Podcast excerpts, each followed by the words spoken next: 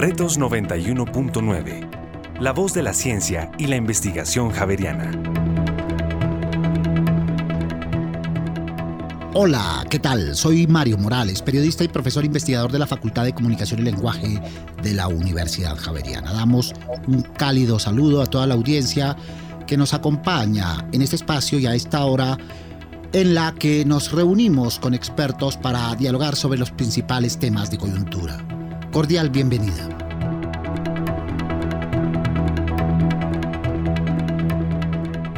La tarea es grande y urgente. Quizá no se trate de borrón y cuenta nueva, o tampoco de comenzar de ceros. Tal vez haya, como decía el poeta César Vallejo, que volver la mirada hacia atrás como cuando por sobre el hombro nos llama una palmada. ¿Para qué? Para resignificar el pasado, por doloroso que sea, y transformarlo en horizonte de futuro y en horizonte de esperanza. Sí, esa es una tarea conjunta, pero también es una apuesta académica para tratar de responder preguntas que vuelven a ser presentes, que son actuales y que son pertinentes cómo la verdad de lo sucedido en nuestro país o las verdades construidas en Colombia aportan a la construcción de paz y a la reconciliación para transformar las injusticias provocadas por la guerra y la inequidad social? ¿Cómo hablar de esperanza en medio de un conflicto que aún no termina? ¿Cómo alcanzar la reconciliación en medio de este conflicto tan doloroso que vivimos hace tantos años? Pues bien, investigadores y académicos vienen trabajando en las posibles respuestas a estos interrogantes que son la línea vertebral de nuestro espacio de hoy. Carolina Morales Arias, psicóloga clínica, profesora universitaria experta en enfoque psicosocial en el campo de los derechos humanos, con experiencia en acompañamiento psicosocial a víctimas del conflicto armado en procesos de recuperación emocional y de participación en escenarios judiciales. Además es profesora de planta del Departamento de Psicología de la Pontificia Universidad Javeriana. Bienvenida Carolina. Muchas gracias por la invitación. Gracias por estar con nosotros. Nos acompaña desde Cali Freddy Guerrero, coordinador académico de la Cátedra Martín Baró en la Universidad Javeriana de Cali y profesor del Departamento de Ciencias Sociales de la Universidad Javeriana en la capital vallecaucana. Esas y otras voces nos ayudarán a dilucidar las preguntas planteadas al inicio. Preguntas que además complementan nuestros oyentes y que son punto de partida de nuestra reflexión y de nuestro análisis. Yo siento que en Colombia no hay como una apropiación social muy grande. Nos falta mucho y realmente muchas personas no saben ni siquiera qué es eso y no tenemos como conocimientos ni tampoco sabemos nuestro pasado como para venir a hablar de esto, ni siquiera el futuro de lo que nos espera acerca sobre qué va a pasar acerca de la Comisión de la Verdad sobre el conflicto armado. Considero que en Colombia no hay una protección social eh, suficiente, sin embargo, sí se están creando distintas formas de llegar a la gente. Hay muchos maestros que están haciendo lo mejor desde la pedagogía infantil para ilustrar a los niños todo lo que es la historia de Colombia. Entonces, si bien no es suficiente, algo se está haciendo al respecto, con diferencia a, por ejemplo, em, los acuerdos de paz con las FARC. La difusión mediática no ha sido la suficiente para que más personas tengan conocimiento y noción en el país. Sigue habiendo una gran brecha entre las personas que vivieron el conflicto armado en términos de acceso a la información y las personas que están en las grandes ciudades que son las que llegan a tener un poco más noción respecto a la resolución y a el parte dado por la Comisión de la Verdad. Realmente como que a nivel general, pues sí, pues hay unos sectores que también han apostado mucho a esto, que creo que son muchos los movimientos sociales que han dedicado también a estudiarlo mucho este, este informe. Entonces creo que mm, a, partir del 2016, cuando se hace la firma del acuerdo de paz, creo que sí la sociedad en general ha tomado como una cierta posición a esto que sucedió. Muy bien, a esto que sucedió y que si miramos en detalle, algunas personas conocen, algunas personas conocen superficialmente. Tú tratas con jóvenes, Carolina. ¿Qué tal están los jóvenes en torno a lo sucedido, en torno al pasado y en torno al presente en esta perspectiva del futuro que queremos plantear hoy? Yo creo que eh, si bien eh, lo que escuchábamos ahora nos hablaba de la necesidad de conocer más de lo que pasa en el país, de generar una mirada reflexiva hacia el pasado, yo creo que los jóvenes hoy en Colombia están mostrándonos un tránsito, eh, un tránsito hacia la transformación en el sentido de que creo que cada vez hay más jóvenes que están diciendo esta manera como este país ha estado funcionando siempre ya no puede ir más. Eh, y uno lo ve, por ejemplo, en, los resultados electorales, ¿no? Eh, donde las voces de los jóvenes son las que nos están marcando la, pauta por la transformación. Pero también creo que hay jóvenes, que la mayoría de los jóvenes necesitan eh, y están pidiendo también más conocimiento de cuál es la historia de lo que ha pasado en el país. Los jóvenes que hoy tenemos en el país son jóvenes que no vieron clases de historia en sus colegios y que cuando hablan de la guerra hablan de una guerra que está pasada por las versiones predominantes de la polarización que se ve, por ejemplo, en los medios de comunicación, no de un estudio serio de lo que ha pasado. Entonces creo que hay una necesidad por parte de ellos de acercarnos a entender qué, es lo que ha pasado acá, más allá de la lectura polarizada de otros, ¿no? sino poder acercarse para comprender y hacerse su propia idea. Muy bien, Freddy, ¿pasa lo mismo en la ciudad de Cali? Tal vez eh, uno no podría hablar de los jóvenes como una población con las características eh, homogéneas y uno podría hablar en términos, por ejemplo, de clase, de raza, de opciones sexuales, de algo que llama un antropólogo europeo como las tribus urbanas, ¿no? Una suerte de, si se quiere, como de guetos o de identidades configuradas sobre unos referentes particulares y, muy diversos también entre los jóvenes. Entonces, no podría decir que, que, los jóvenes están demandando muchas cosas el día de hoy. No solamente no se plantean un pasado porque en efecto no ha habido una formación desde la educación básica y media alrededor de la historia, sino que también el, el, el escenario colombiano plantea unos futuros eh, bastante densos y oscuros, un poco vinculados sí por el conflicto, por supuesto, que ha sido una marca que ha tenido Colombia desde hace ya varias décadas, pero también por condiciones de inequidad y desigualdad que de alguna forma atraviesa grandes sectores poblacionales y particularmente a los jóvenes. Entonces hay unas demandas diversas, pero hay una suerte de base común en función de pensarse el futuro, que se manifiesta precisamente en esas movilizaciones del año 2019 y 2021, donde comienzan a aparecer unas formas de interpelar al Estado, una forma de interpelar a diferentes generaciones, y allí la memoria y la verdad aparece como una suerte de referente, como búsqueda también de, de comprenderse a sí mismos, pero también de comprender la sociedad en la que se está. Muy bien, estamos hablando de jóvenes y estamos hablando de verdad y estamos hablando de pasado, porque la academia está investigando al respecto. De hecho, ustedes vienen de realizar un evento dedicado integralmente a las verdades sobre la vida y la paz cotidiana en la denominada Cátedra Martín Baró, de la cual hablaremos en detalle más adelante. Pero quisiéramos retomar en esta idea, en esta perspectiva de los estudios que ustedes adelantan, si esa visión de los jóvenes es diferenciada de la visión de los adultos en relación con el pasado y en relación con esta perspectiva de esperanza en el futuro.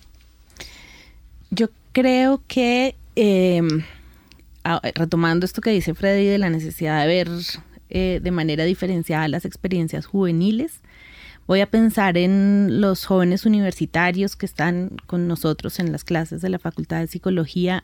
Han venido asistiendo a una posibilidad eh, de ver un antes y un después. ¿En qué sentido? Eh, los jóvenes que están ahorita en la universidad son jóvenes que han venido creciendo en la implementación del acuerdo de paz.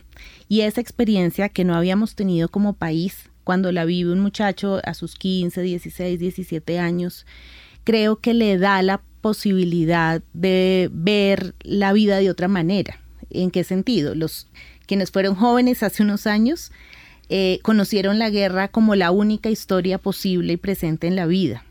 Estos jóvenes vivieron o están viviendo, han vivido un momento de quiebre eh, con sus más y sus menos, eh, con sus acuerdos o desacuerdos, pero ese momento en el que con la firma del acuerdo se reducen los niveles de violencia, se implementan eh, hasta dónde van los distintos puntos del acuerdo, sí creo que ha marcado para muchos de ellos esa posibilidad de que hay otra forma, habría posibilidad de una forma distinta de ser país. Y yo creo que eso también ha abierto la puerta para eh, como apostarle a un escenario eh, diferente, donde puede aparecer la esperanza que convive por supuesto, con un país que en todo caso no resuelve sus problemas y en medio de un conflicto armado que permanece en todo caso. Entonces creo que se vive entre la esperanza, la incertidumbre y el pesimismo a pesar de todo y un escenario eh, actual que es difícil. Sobre todo en las edades eh, adultas, ¿verdad? O en los adultos eh, mayores, Freddy, donde esa esperanza que es una esperanza latente en nuestro país para esas viejas generaciones y que hoy apenas avisoran esas posibilidades de otra circunstancia, de otra realidad y de otra paz cotidiana.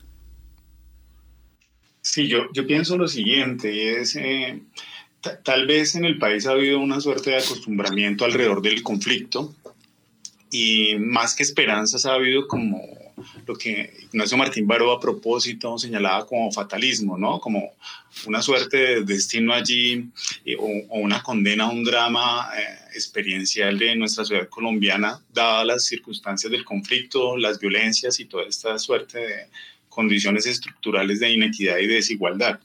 Eh, entonces, pensaría yo que al día de hoy los jóvenes sí tienen una diferencialidad con aquellos que estamos más adultos o que entramos, entramos como en generaciones que, que no son las de ellos eh, y están percibiendo cambios. Eh, algunos, por supuesto, más sofisticados y con una suerte de perspectivas o demandas sociales que son tal vez más sistemáticas. Tal vez los muchachos que están eh, y las muchachas que están en las universidades, los que se encuentran ya en el ámbito profesional. Hay jóvenes de las barriadas que, por supuesto, su, su perspectiva de presente y de futuro está muy marcada por esas condiciones que ven en los barrios, en algunos casos vulnerables y marginales. Sí, y sin embargo, yo siento que hay una suerte de concepción de cambio de experiencias y de demandas que, que los activa. Tal vez eh, con una condición menos... Eh, resignadora que, que, tienen otras generaciones o que tuvimos otras generaciones y que se plantean precisamente al día de hoy, eh, viendo, por ejemplo, muchachos tanto universitarios como muchachos de las barriadas conformando movimientos sociales que demandan cambios, que no son cambios solamente sobre necesidades inmediatas, sobre sus experiencias vitales, sino que están demandando cambios en el contexto colombiano, eh, generando procesos en lo local, pero también avisorando a futuro unos cambios que tienen que ver, por supuesto, con el conflicto y con esas experiencias del acuerdo de paz que se plantean y que se han vivido recientemente, pero también pensando posibilidades de futuro que transformen la sociedad y transformen esas condiciones en las que han vivido y que han experimentado eh, en sus cortas edades, pero que sin embargo tienen una vitalidad fundamental que creo que en generaciones anteriores no se vivieron, un poco porque el conflicto nos ha determinado, pero creo que estas generaciones están proponiendo cosas nuevas desde diferentes ámbitos. Muy bien, en medio de este contexto llega el informe de la Comisión de la Verdad. Y una pregunta que ha quedado resonando que está dirigida a todos los ámbitos, medios de comunicación, eh, políticos, etcétera, es ¿dónde estábamos mientras todo eso sucedía? ¿Dónde estábamos en la academia, Carolina y Freddy? Yo creo que la academia ha estado y no ha estado a la vez en muchos lugares. Creo que hay sectores de la academia que han participado de la guerra en el sentido de proponerla como un mal necesario de las sociedades, por ejemplo, eh, no reconociendo los impactos que la guerra ha tenido en la vida de todos y todas, pero también ha habido lugares de la academia que han problematizado permanentemente eh, si esta es la única manera de vivir que tenemos como sociedad. Eh, justamente, por ejemplo, la psicología social latinoamericana sí que ha problematizado este lugar de dónde está la academia, ¿no? Entonces, hay una academia ausente, muy ausente, pero también hay muchos escenarios de academia que ha estado problematizando y abogando por eh, una comprensión de la experiencia de la gente eh, y una comprensión que ayude a generar escenarios de cambio también. María José Martínez, ¿qué es la memoria performativa? Dentro del grupo con los chicos del semillero, el año pasado estuvimos desarrollando em, algunos espacios para la difusión del informe de la verdad. Digamos, esto hace parte de una apuesta del grupo que es la memoria performativa, que es no solamente tener los informes, sino también hacer de, de estos informes parte nuestra. Entonces nosotros combinamos la memoria histórica con el arte, con el teatro, con el dibujo. Muy bien.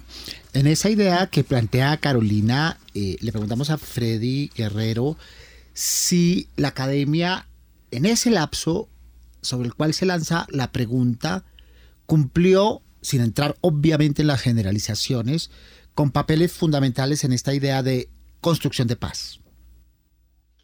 Yo estoy muy de acuerdo con Carolina, es decir, la academia ha estado precisamente muy vinculada, en principio yo diría, a comprender el conflicto, pero también eh, ha habido sectores muy fuertes en función de pensarse no solamente la comprensión escolástica del conflicto, es decir, contemplativa, sino que se han orientado precisamente a un papel eh, efectivamente transformador.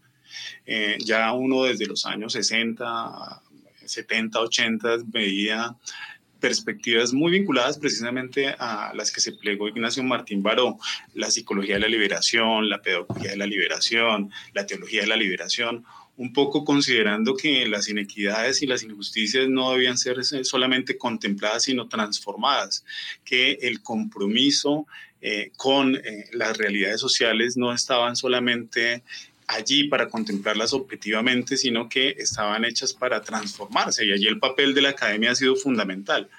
Y muy de acuerdo también con Carolina, ha habido, digamos, una, en, en, las universidades mismas una suerte de reproducción de lo que es el país, ¿cierto? La polarización no es solamente de las aulas hacia afuera, en lo que llamaría la sociedad en general, sino que en las aulas se reproducen ciertas perspectivas donde, en efecto, uno encuentra, digamos, sectores proclives a desarrollar unas ideas asociadas a que, en efecto, la seguridad y un tipo de seguridad específico asociada a la guerra es fundamental para, digamos, eh, liberarnos de los males de, que se pueden producir en medio del conflicto y sus efectos. Eh, y otras posturas que yo creo que han estado muy en el campo y muy con las comunidades y muy de lleno a generar cierto tipo de acciones que movilizan, que forman, que comprometen eh, las dinámicas sociales y que han generado transformaciones. Uno podría encontrar, si se quiere, experiencias como las del Magdalena Medio, donde en efecto, por ejemplo, el padre Pacho de Rú, que fue hasta hace poco presidente de la Comisión para el Esclarecimiento de la Verdad, la Convivencia y la, y la No Repetición, eh, fue director del programa de Desarrollo y Paz del Magdalena Medio muchos intelectuales académicos pasaron por allí comprometidos con las comunidades, con ejercicios de proyectos productivos en medio de la guerra, en un escenario tan conflictivo como lo, como lo es y como lo era el Magdalena Medio, al igual que lo es el Urabá o lo que es el Catatumbo o lo que es el Putumayo.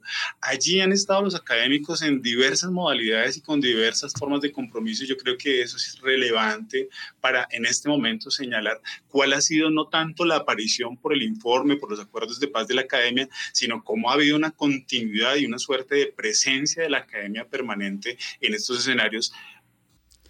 Muy bien, entonces vamos tocando palabras capitales que tienen todo que ver con esta cátedra, que al mismo tiempo es una red, la cátedra Ignacio Martín Baró, que se realizó recientemente en Bogotá y Cali, pero que pues eh, por razón de su divulgación alcanza otros ámbitos. Denis Dusan, ¿Por qué es necesario tener espacios como la Cátedra Baró para los jóvenes? Me fui dando cuenta que en las historias de los jóvenes tenemos una deuda como generación. Si nos pasó esto de no poder reconfigurar nuestra historia, no podemos ayudar a reconfigurar la historia de la siguiente generación. Entonces, donde hay un vacío gigante en esa historia, aquí en lo que dice Martín Baró, ¿cierto? si no podemos reconfigurarnos desde nuestra subjetividad en nuestra propia historia, casi que es imposible reconfigurarnos socialmente desde las familias, incluso diría yo, desde nuestro voy a ponerlo entre comillas, rendimiento académico. Y esos ejes en los cuales hablan de términos como transformación, verdad, esperanza y reconciliación. ¿Cómo convergen esos términos, Carolina? Estamos en un momento de país donde estamos intentando, eh, a partir de la implementación del acuerdo de paz, entender qué nos pasó para saber que no puede volver a suceder y que se tiene que hacer distinto. Y ahí la verdad es una, clave muy importante. El, el, trabajo de la verdad consiste en construir una versión colectiva que nos haga sentido para reconocer que las dinámicas que propiciaron la guerra no nos hacían bien, ¿sí? que la guerra no eh, generó unos daños y unas afectaciones eh, tan profundas eh, en la vida de las víctimas, pero también de la sociedad, que de ninguna manera podríamos permitir que este país vuelva a entrar en un contexto como ese, aunque seguimos en guerra.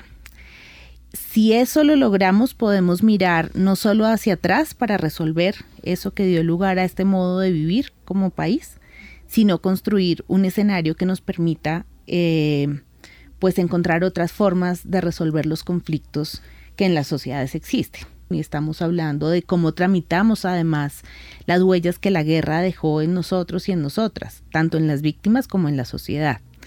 Si eso logramos, si encontramos una posibilidad de conversación sobre estos asuntos, la, la reconciliación seguramente será posible, como un proceso de largo plazo. Muy bien. Ya lo hemos venido, eh, Freddy, tocando. ¿verdad? El, significado del término de resignificar el pasado. Pero de manera concreta, ¿cómo le podríamos decir a nuestros oyentes en esta idea que es parte de la pregunta y parte de la respuesta que se hacen estos estudios y que se hicieron en esta cátedra es la resignificación del pasado. ¿En qué consiste de manera concreta? La resignificación implica, eh, y retomo o parafraseo algunas eh, posturas de, un autor de apellido Todorov, que señala que hay una suerte de memorias, eh, podríamos traducirlo a verdades, verdades literales y verdades ejemplares. Las verdades literales son aquellas que nos llevan al hecho doloroso, al drama, a la violación de derechos humanos, al detalle casi que doloroso y dramático de los efectos de la guerra y, las acciones de los actores armados. Y eso mm, podríamos reproducirlo y en cierto sentido eso nos construiría cierta, ciertas actitudes en relación con la venganza. Sí, que ha sucedido y ha sucedido en otros e, escenarios, en otros estados que han vivido unos procesos, eh, diríamos, similares a los de Colombia. Sin embargo, la verdad eh, en términos ejemplares implica una comprensión de lo que sucedió, que es una verdad que nos permita avisorar una suerte de horizontes diferentes. Es una verdad para comprender y aprender de ella y una verdad no para repetir y vivir el mismo drama de aquello que vivieron los ausentes y otros que aún sufren las secuelas de, de los actores armados y del conflicto. Y una verdad, Carolina, que no está fundamentada en una versión academicista u oficialista, sino en voces, diálogos y testimonios. Así es. Eh, en el sentido de que recoge la experiencia de quienes sufrieron y vivieron de cerca la guerra, pero también una verdad que parte sobre el principio ético de cuestionar la guerra como forma de existencia. Y en esa misma idea, entonces, Freddy, pensar en la manera como la verdad, esta, esta verdad que desarrolla el, el informe de la comisión, llegue a todos los ciudadanos ¿Cómo podríamos perfilarla para que se entienda no como un concepto, eh, eh, digamos, único, ¿verdad? Imperante, categórico y totalitario? Pues en principio, reconocer la verdad como, digamos, como un escenario en el que hay que llegar, eh, precisamente lo decía en, el desarrollo de la cátedra Martín Barola, profesora María Emma Wills, como a unos, a unos mínimos o unos consensos de, sobre lo que sucedió. Es Es decir, eh, los desaparecidos, desaparecidos están, los torturados, torturados están, los asesinados, asesinados están, y esa realidad puede usted colocarle las interpretaciones que sea, pero son un hecho. Entonces, eh, parte, digamos, de, la, de, cómo apropiar la verdad en términos sociales implica ponerle el rostro a ese horror. En ese sentido, hay muchas formas en que han intentado eh, diversas organizaciones y redes asociadas al, trabajo del informe y al legado del informe de la Comisión de la Verdad, que se ha apropiado a través del sistema educativo, pero también en términos de las comunidades diferentes redes y, actores sociales de, nuestro país. Y creo que no debemos tenerle miedo a, a ponerle el rostro a eso que se vivió y más bien hay que buscar las maneras como se apropia e incluso buscamos que en algún momento nuestras generaciones actuales e incluso yo creería que más a largo plazo y las futuras se preguntarán eso que tú señalabas al principio y es dónde estábamos, cómo fue posible que permitiéramos todo ese desastre que eh, este informe nos está presentando. Y creo que el camino empieza o ha empezado desde hace tiempo, pero se debe enfatizar mucho más ahora con este legado que precisamente nos deja el informe de la, de la Comisión de la Verdad y que se convierte en un patrimonio de nuestra sociedad y que por supuesto debe ser referente para los próximos años en el sistema educativo sin que necesariamente se le estigmatice de homogeneizante o, digamos de, de, imposición estatal. Creo que es un ejercicio que lo decíamos, lo decía ahora Carolina, está sustentado a muchas voces. Los referentes no son necesariamente académicos, los referentes son los testimonios de las víctimas, muchas de ellas directas en medio de la confrontación, que vivieron y padecieron gran parte de las, de las acciones de los grupos armados, paramilitares, guerrilla, de las fuerzas militares y de narcotraficantes, por supuesto, y que dicen su verdad y que esa verdad debe ser escuchada y que nos debe poner a pensar no solamente en ese pasado, sino en ese futuro que deseamos. Ponemos unos puntitos suspensivos y ya regresamos a este espacio para seguir hablando de transformación, de verdad, de reconciliación y sobre todo de esperanza con Carolina Morales Arias, psicóloga clínica con enfoque psicosocial en el campo de los derechos humanos y profesora de planta de la Facultad de Psicología, y con Freddy Guerrero, coordinador académico de la Cátedra Martín Baró en la Universidad Javeriana de Cali, profesor del Departamento de Ciencias Sociales de la Universidad Javeriana en la capital vallecaucana. En instantes regresamos con ustedes. Retos 91.9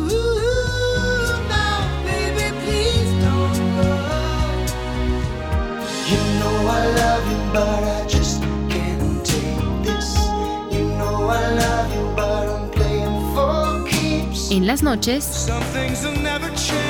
Javeriana Estéreo, sin fronteras.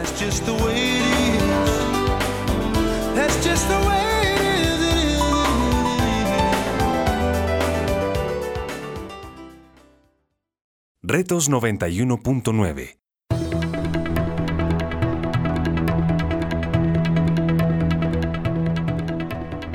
Aquí estamos para seguir hablando de reconciliación, esperanza, resignificación del pasado, transformación y de la cátedra Martín Baró con Carolina Morales Arias, psicóloga clínica, experta en enfoque psicosocial en el campo de los derechos humanos y profesora de planta de la Facultad de Psicología y con Freddy Guerrero, coordinador académico de la Cátedra Martín Baró en la Universidad Javeriana de Cali y profesor del Departamento de Ciencias Sociales de la Javeriana en la capital vallecaucana. Hemos hecho un acercamiento paulatino a los temas centrales ventilados en la Cátedra Martín Baró. ¿Qué es la Cátedra Martín Baró, eh, Carolina? Y cómo se configura en torno a la red a lo largo de estos 17 años. La Cátedra Internacional Ignacio Martín Baró es un espacio que compartimos la Universidad Javeriana de Cali, la Universidad Javeriana de Bogotá, la Universidad Centroamericana Simeón Cañas de El Salvador y la Universidad Alberto Hurtado de Chile. Eh, todas ellas universidades eh, jesuitas que eh, desde hace 17 años intentamos recoger el legado de Ignacio Martín Baró, que fue un psicólogo español que estuvo trabajando en El Salvador de manera muy importante. Sus desarrollos teóricos de la psicología los hizo con base en la guerra salvadoreña y que nos dejó un legado muy importante para todos los países de América Latina acerca de cuál es el papel de la psicología en los contextos de guerra y los contextos de dictaduras. Eh, Ignacio Martín Baró nos, decía, nos dijo muchas cosas, pero voy a resumirlas. Una nos dijo, mire, la guerra eh, afecta tanto a las personas que la sufren directamente, pero afecta por excelencia a las relaciones sociales. Digamos que la fractura que la guerra deja, el, el a eso le llamó el trauma psicosocial. Y nos dijo, no vamos a pensar que la guerra es un problema en el que la psicología tiene que atender solamente a quien ha vivido la muerte de un ser querido, la desaparición forzada, sino que rompe los vínculos de confianza de las sociedades enteras. Y entonces tenemos que trabajar por reconstruir los vínculos sociales, número uno. Número dos, nos dice, la psicología tiene la tarea de crear conocimiento que ayude a desinstalar la guerra como mecanismo de relación de las sociedades.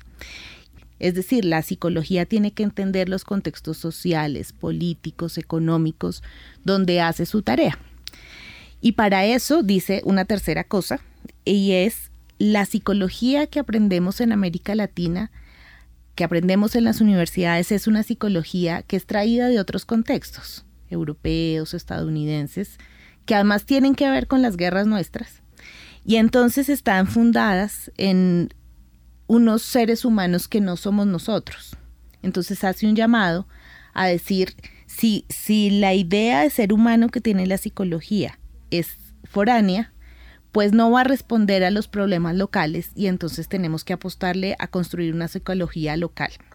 En ese sentido, entonces la Cátedra eh, Internacional Ignacio Martín Baró recoge ese legado y se propone como una serie de encuentros periódicos anuales en los que discutimos sobre cuáles son nuestras realidades latinoamericanas en cada uno de los países donde, donde está la cátedra y para Colombia, cuáles, cuáles son las preguntas que el contexto colombiano le hace a la psicología y qué es lo que tenemos que hacer entonces. Si hay un marcador de contexto, pues ha sido la guerra. ¿Qué tiene que decirle la psicología a un país en guerra? ¿Qué tipo de psicología producimos para trabajar sobre estos asuntos? ¿Cómo la psicología se compromete con la guerra o con la paz? En eso llevamos 17 años y qué desafíos tenemos para, para hacerlo, trayendo además distintas voces.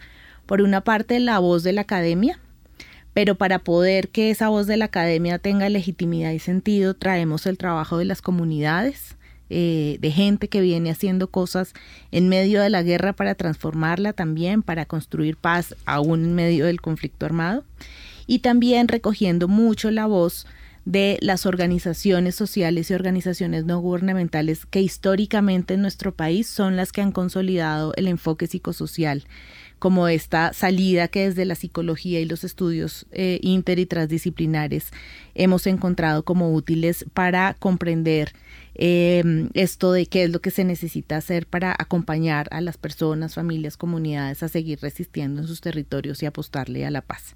Y ese es el evento central que anualmente cada universidad tiene como Cátedra Internacional Ignacio Martín Baró. Es una cátedra que ha desarrollado reflexiones, debates, vinculados con la situación de las víctimas, la reparación, con la justicia transicional y restaurativa, con los derechos humanos, con la resistencia civil y otras múltiples temáticas que se vinculan a estos procesos que vivimos de transicionalidad y de construcción de paz en el país. Y, obviamente también hay recursos virtuales que la cátedra provee para personas externas, para la sociedad. A propósito de, ello, Freddy, ¿qué insumos le deja la cátedra anualmente y particularmente la realizada este año a la sociedad en relación con los ejes que hemos venido conversando? Bueno, pues lo primero diría yo que la cátedra permite es eh, el encuentro, por ejemplo, para el desarrollo de proyectos o en escenarios de incidencia política eh, formales por fuera del ámbito académico, sino que permite precisamente el encuentro en lo que la cátedra ha desarrollado dentro del espacio universitario con reflexiones eh, de orden académico Y en ese sentido, eh, además de lo que deja, yo creería que en principio es lo que recoge, ¿no? de la producción de todas estas organizaciones, actores sociales, comunidades comprometidas en función de la paz. Y fíjense ustedes que básicamente esa posibilidad del encuentro es una imposibilidad negada por la misma guerra. En ese sentido, uno diría que no es un ejercicio banal estos encuentros, sino que precisamente es una suerte de contribución a esa construcción de verdad, porque de hecho, eh, y hemos tenido discusiones eh, alrededor de, algunos eventos de la cátedra, eh, es la posibilidad de, incluso encontrar aquellos que en otros escenarios no necesariamente generan empatías o coinciden ideológicamente. La cátedra es un escenario por académico, posible en el sentido del encuentro de los diversos. Y allí me parece que hay un punto para rescatar. Lo otro que me parece que es fundamental es la posibilidad de constituir redes. En esos encuentros, básicamente, se encuentran sí las diferencias, pero también los consensos y las posibilidades de construir caminos que nos conduzcan Puede ser a proyectos de investigación, puede ser a escenarios de incidencia política, a manifestaciones de orden crítico sobre las políticas públicas. Y por eso allí también la relevancia de la participación de funcionarios estatales del orden local como regional y municipal. Eh, y hay un ejercicio de incidencia política allí que me parece fundamental y que en algunos casos pues ha funcionado, digamos, de manera eficiente, en otros casos no tanto.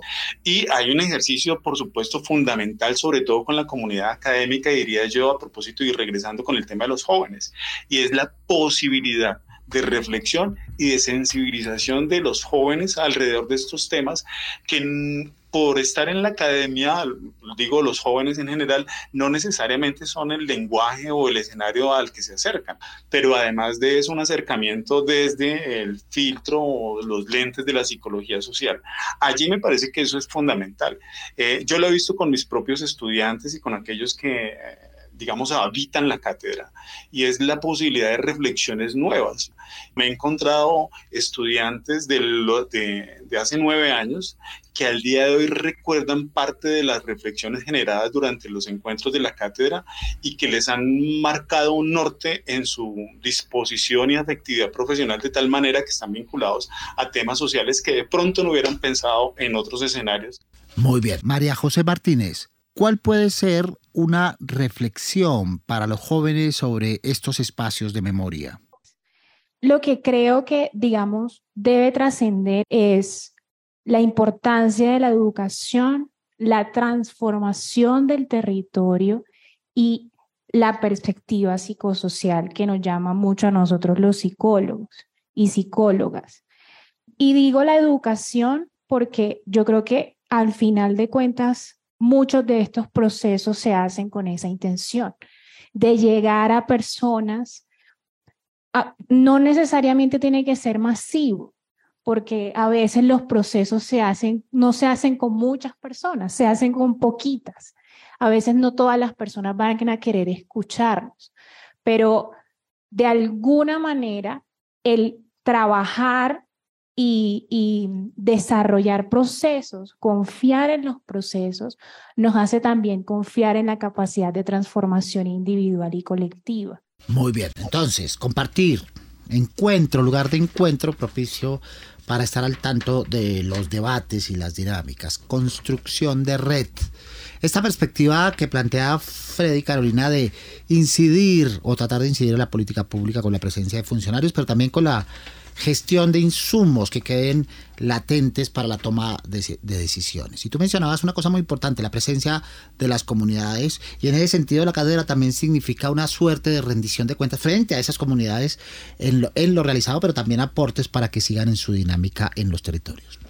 Claro que sí, porque cuando les invitamos, les invitamos a escuchar las, experiencias que que desde los distintos lugares del país la gente viene haciendo eh, en términos de trabajo psicosocial, de procesos de resistencia, de construcción de paz, trabajos artísticos, bueno, lo que la gente hace todos los días y cuando, cuando los invitamos acá, los invitamos también como maestros nuestros, ¿no? Y luego nos queda la pregunta de, de esa experiencia nosotros en la psicología, ¿cómo la traducimos en conocimiento que sea útil eh, y pertinente para los estudiantes y luego profesionales que van a trabajar y ejercer la psicología eh, en los lugares donde están? ¿no? Entonces, también es este lugar de, aprendizaje, pero de, de generarnos preguntas de si estamos haciendo lo que tenemos que hacer como, como científicos sociales. Muy bien. Se movió la cátedra, Freddy, en varios ejes. Unos de ellos ya los hemos mencionado sobre este informe de la Comisión de la Verdad y en la perspectiva de construcción de paz. Otro eje sobre el pasado, las luchas, la resistencia, los aprendizajes. Otro que hemos mencionado de manera frecuente en este espacio, los jóvenes y la construcción de paz. Y el cuarto, los movimientos sociales y agenda de futuro. Sobre este último quisiéramos abundar un poco más, Freddy. Sobre movimientos sociales y agendas de futuro, yo creo que, digamos, la gran pregunta que se, que se hace ahora es, bueno, en un nuevo contexto, no hay que negar que gran parte del movimiento social podría ser muy empático al actual gobierno. Eh, en este contexto, bueno, ¿cuál es la agenda que tienen los movimientos sociales alrededor de, sus demandas, de esas demandas que podríamos llamar tradicionales. Y hay movimientos eh, sociales que, eh, así como hablábamos de los jóvenes anteriormente, son muy diversos, pero hay nuevos movimientos sociales que aparecen y emergen como los del paro cívico cuando hablamos de la primera línea y, y esta gran organización que se creó posterior al paro nacional. Y allí aparecen y, una suerte de, de, reflexiones alrededor de que los movimientos sociales también han estado construyendo paz. Y en esa construcción de paz, por supuesto, han estado en algunas ocasiones eh, distantes del Estado, en otras ocasiones más cercanos y articulados. Pero la pregunta sobre el futuro me parece que es fundamental porque eh, si uno se pone a hacer una reflexión sobre los movimientos sociales en diferentes regiones del país, su contribución a la paz ha sido fundamental. Tal vez, tal vez, esos elementos de resistencia en medio del conflicto, algunos llaman de resiliencia, han estado muy marcados por la presencia de movimientos sociales que vinculan dentro, digamos, su, su cuerpo organizaciones sociales de base, comunidades, y que han interpelado siempre por la construcción de la paz en medio del conflicto. Eh, en el Cauca. Uno podría decir el Cauca es una, un escenario de, conflicto permanente por los actores armados eh, de los grupos, digamos, eh, guerrilleros, paramilitares, de narcotráfico. Y en medio de esas condiciones, por ejemplo, hay organizaciones como el CRID, la Guardia Indígena, que interpelan tanto al Estado como a los actores armados sobre texto, si se quiere, de un horizonte de, armonía, ni siquiera tal vez se puede hablar allí de reconciliación o de paz, aunque lo involucre, sino de armonización entre los seres humanos que tenemos que coexistir en, el, un mismo territorio. Eh, ese es solamente un ejemplo, el paro cívico del 2017 en Buenaventura básicamente ahí hay una agenda de futuro que en este momento se está desarrollando, donde hay un programa, hay un plan que ya han venido diseñando muy asociados al acuerdo de paz, muy, muy asociados al acuerdo de paz, planteándose que esas condiciones de, de paz que se buscan no se logran si no pasa necesariamente por una suerte de justicia social, justicia social que ha estado estancada, frenada, si se quiere, históricamente, y sin la que no es posible efectivamente llegar a esos horizontes esperanzadores que todos en este momento, en este contexto y después de los acuerdos del informe estamos buscando. Muy bien. En este trabajo de red, eh, parte de las responsabilidades y de los aportes en Bogotá estuvieron relacionadas con esa participación de las comunidades, con el informe de la Comisión de la Verdad. ¿Cuál fue esa, esa, síntesis o cuál es la síntesis que podemos hacer al respecto y la de la participación de las universidades salvadoreña y chilena, Carolina? Bueno, tuvimos en la cátedra que hicimos en Bogotá, estuvimos conversando mucho sobre em, el legado de la Comisión de la Verdad y cómo, cómo llevar ese legado a los distintos lugares, en los distintos lenguajes, a los distintos públicos. Y ahí conocimos muchas experiencias. Por ejemplo, el trabajo que viene haciendo la Uniamazonía eh, con distintos grupos, tanto estudiantiles dentro de la universidad, pero también el trabajo que hacen maestros y maestras en las escuelas o en los pueblos étnicos, también en un trabajo muy importante de llevar este informe de la Comisión de la Verdad a los distintos pueblos eh, pues étnicos. Tuvimos la experiencia de la Comisión Interétnica de la Verdad del Pacífico, que participó en el trabajo de, esclarecimiento de la verdad en los, en los departamentos del, del Pacífico colombiano, pero ahora la tarea que tienen de llevar esa, de construir con base en el informe también su agenda de incidencia para el desarrollo, para la resistencia de los pueblos en sus territorios. Tuvimos, supimos también, por ejemplo, de experiencias súper interesantes de los acuerdos por la convivencia que también eh, incentivó la Comisión de la Verdad en el Magdalena Medio, en el sur de Bolívar, en Micoahumado, y cómo estas comunidades, desde antes del trabajo de la Comisión de la Verdad y en general del acuerdo, estas comunidades venían haciendo procesos de convivencia pacífica sobre la base de eh, trabajos comunitarios y de su interlocución con los grupos armados para lograr el respeto de la sociedad civil. Y también conocimos experiencias muy interesantes de cómo las distintas comunidades campesinas, indígenas, afro nos enseñan de la importancia del cuidado común. Una de las conclusiones que hace la Comisión de la Verdad es que nos dice, mire, además de superar las causas de la guerra, Colombia es un país absolutamente racista, misógino, clasista y que no tiene en cuenta que el territorio no es una cosa de la que somos dueños, sino al que pertenecemos. Entonces conocimos experiencias de eh, cómo desde otros pueblos tienen conocimientos ancestrales de ese asumirnos parte del territorio y no dueños del territorio y, y esa como unas claves para la, para la paz, para la reconciliación y para la convivencia. Muy bien, y en Cali, Freddy, los jóvenes fueron antes y durante protagonistas, ¿verdad? Sí, eh, digamos siempre lo han sido eh, en la cátedra, de hecho siempre ha habido un espacio para, de panel y de, o de conversatorio con los estudiantes y las reflexiones de ellos me parece que digamos son, son duras en el sentido de que algunos de los, por lo menos los invitados durante el encuentro de este año, eh, a su vez que son jóvenes, también son víctimas porque tuvieron, eh, digamos, una condición de desplazamiento por los actores del conflicto o porque se fue hija de uno de los diputados secuestrados aquí en el Valle y asesinado después de cinco años de cautiverio, o porque se pertenece a organizaciones sociales eh, de, que generan incidencia a partir de la participación o desde las demandas de la participación política juvenil, etc.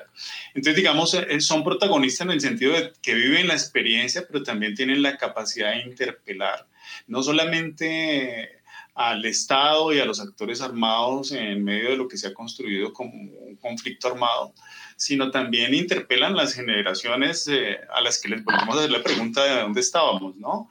Y es eh, precisamente sobre esa reflexión que basan parte de sus argumentos. Eh, no solamente digamos, estando en esas condiciones hay una interpelación, sino también qué es lo que han hecho las otras generaciones para indignarse para no naturalizar esas condiciones. Y ahí es una pregunta general, ¿no? Eh, ellos son jóvenes, están haciendo propuestas de cambio en términos de la verdad, de la memoria, de la construcción de justicia, de unas transformaciones en el orden político, de participación juvenil, también en escenarios de incidencia y en instituciones estatales, pero también están eh, señalando y haciendo una crítica de cómo es posible que haya sucedido lo que sucedió, dónde estuvieran esas otras generaciones y cuál es el compromiso actual de hecho, porque para ellos siento que el pasado se vuelve algo muy actualizante, no es una pregunta y lo decían en, en la cátedra, nos dicen que somos el futuro y no, nosotros somos el presente. Lo que estamos haciendo lo hacemos pensándolo para el futuro, pero no estamos que esperando a que llegue el futuro para hacer transformaciones. Y creo que hay un sentido muy importante, yo creo que desde diferentes escenarios de participación política en los comités de juventudes, por ejemplo, pero también en comités eh, regionales de apoyo a comunidades afrodescendientes, pero también en ejercicios de memoria esclarecimiento de la verdad, participación en la Jurisdicción Especial para la Paz como testimoniantes, etcétera, que nos muestran que efectivamente hay una acción que están haciendo los jóvenes y que es una acción decidida, que en esos escenarios hay una contribución muy importante precisamente en esas demandas de justicia en general que están haciendo, pero por supuesto basados sobre su propia experiencia. Entonces, han sido protagonistas, por supuesto, tanto al interior de la cátedra en años pasados, pero también en este año con los jóvenes que les estoy señalando, y seguramente lo seguirán siendo. A propósito de jóvenes y a propósito de futuro y a propósito de perspectiva de esperanza, veamos las expectativas que tienen nuestros oyentes al respecto. Nos gustaría enseñar un poco más desde distintos ámbitos, tanto en el colegio, en la universidad, en todo lado. En muchos lugares debería enseñar acerca de eso, los medios de comunicación deberían ayudar más para que la sociedad colombiana entienda un poquito más de eso. Puede haber una mayor apropiación social sobre el informe de la Comisión de la Verdad desde lo que ya se está haciendo. Siento que tiene que hacerse a una gran escala, a una mayor escala. Está haciendo tema de, de, discusión en los colegios porque es importante que los niños conozcan al respecto. Sin embargo, considero que en las universidades, personalmente, en la Universidad Javeriana hay una carrera como comunicación social si no se, trata en, clases de periodismo de conflicto, en periodismo político, eh, se está hablando muy poco del tema. Para que haya una mayor apropiación social del informe, puede hacer que las comunidades que fueron víctimas directas del conflicto armado tengan la posibilidad de enterarse a través de actividades sociales, a través de alguna forma más interactiva de los resultados dados por este informe a partir mismo de la educación, hacer una difusión más sobre estos temas. Creo que algo también que puede servir mucho y ahorita de pronto tener una generación de que está más informada sobre varios temas y que tienen, digamos, el acceso a información. Se podrían de pronto hacer videos cortos que, que nos expliquen temas sobre este informe realmente. Muy bien. Wilmer Vanegas, líder campesino, ¿qué aprendizajes deja la realización de este tipo de eventos y la elaboración de estos proyectos? Uno de los puntos importantes que nosotros queremos resaltar en la metodología para elaboración de, este tipo de informes es que hay que tener muy en cuenta todo el tema psicosocial, eh, porque construir informes sobre la verdad de lo que sucedió significa tocar recuerdos, significa tocar sentimientos, significa tocar, actos sensibles que despierta y genera mucha sensibilidad en los territorios. Entonces, creo que ese es uno de los, de los aprendizajes muy importantes que queremos resaltar. Eh, otro de los temas es también resaltar que para la construcción de estos informes es muy importante construir confianza y tejer confianza entre los investigadores y las comunidades porque creo que de ahí, eh, de ahí salen unos aprendizajes muy importantes y es que eh, hay territorios como precisamente Montes de María que tienen mucha información, pero también hay que entender que hay mucha información que no se ha dicho y no se ha dicho precisamente porque con la construcción de los diferentes documentos no se ejerció una metodología acorde a las comunidades y de construcción de confianza para que realmente salga o saliera toda la verdad. Cerrando entonces, Carolina, en términos de construcción de paz, en términos de reconciliación y en términos de verdad, ¿hay esperanza? Hay más esperanza de la que nos imaginamos. Eh, lo que pasa es que este todavía no es un discurso dominante porque seguimos en medio de la guerra, pero parte de lo que la Cátedra Internacional Ignacio Martín Barón nos dejó es que si las personas que sufren la guerra diariamente en sus territorios le siguen apostando a defender su tierra, a imaginar el futuro, a participar en los mecanismos del acuerdo de paz porque creen en él, la esperanza tiene toda la vigencia del mundo y vale la pena siempre intentarlo. Muy bien, es Carolina Morales Arias, psicóloga clínica, experta en enfoque psicosocial en el campo de los derechos humanos y además profesora de planta de la Facultad de Psicología de la Pontificia Universidad Javeriana. Carolina, muchas gracias. Muchas gracias a ustedes. Muy bien, Freddy, ¿hay esperanza? Yo creo que mucha, y retomo lo que dice Carolina, si tenemos la capacidad de imaginar otro futuro posible parte de la condición de los seres humanos respecto a los otros seres vivos, algunos dicen no es ni la razón ni que podamos construir herramientas, sino la posibilidad de imaginar. La guerra nos ha quitado parte de la posibilidad de imaginar futuros posibles y promisorios. siento que si volvemos a imaginar este país de manera diferente, podríamos construir algo nuevo, eh, algo nuevo desde las cenizas que han quedado. Y, sí, sí hay mucha esperanza.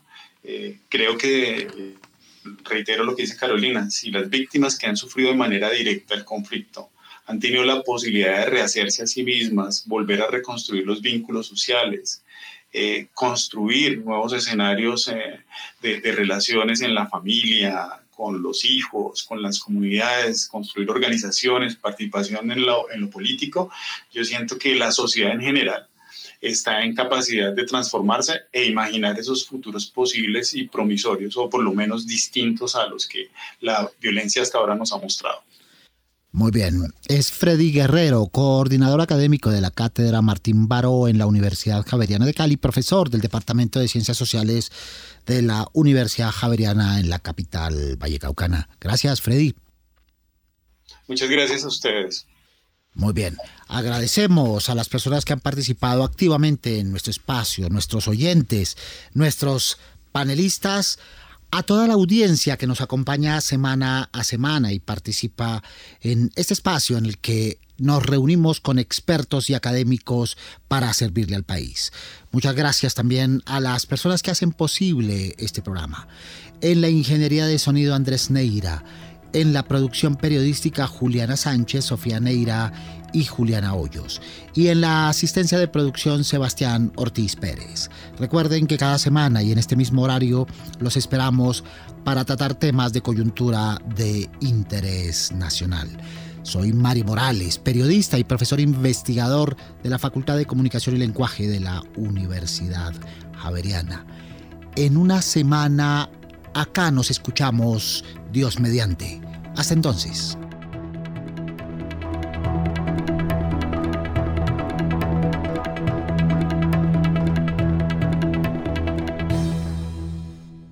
Retos 91.9